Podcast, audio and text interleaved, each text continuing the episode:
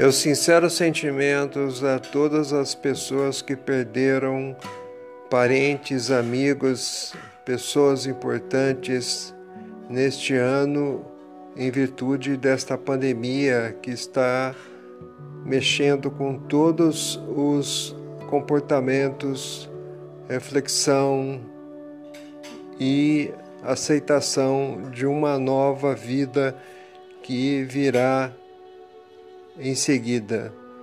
Que Deus abençoe a todos. Obrigado e um bom dia.